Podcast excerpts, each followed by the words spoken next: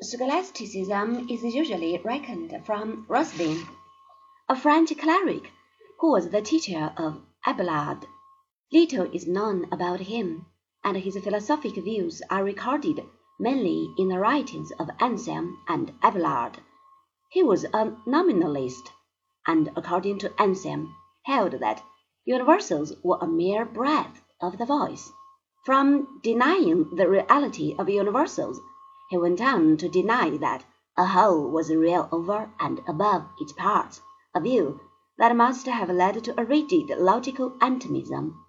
In connection with the Trinity, this naturally produces heretical views which he has made to recant in Reims in 1092.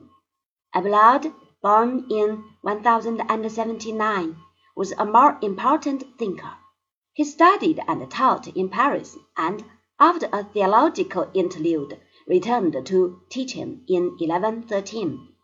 To this period belongs his affair with Heloise, whose irate uncle, Canon Fulbert, had the right lover castrated, and sent both of them severally into clerical retreat.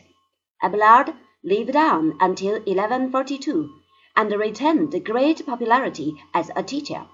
He, too, was a nominalist. More precise than Roscelin, he points out that we predicate a word not as an occurrence, but as having significance.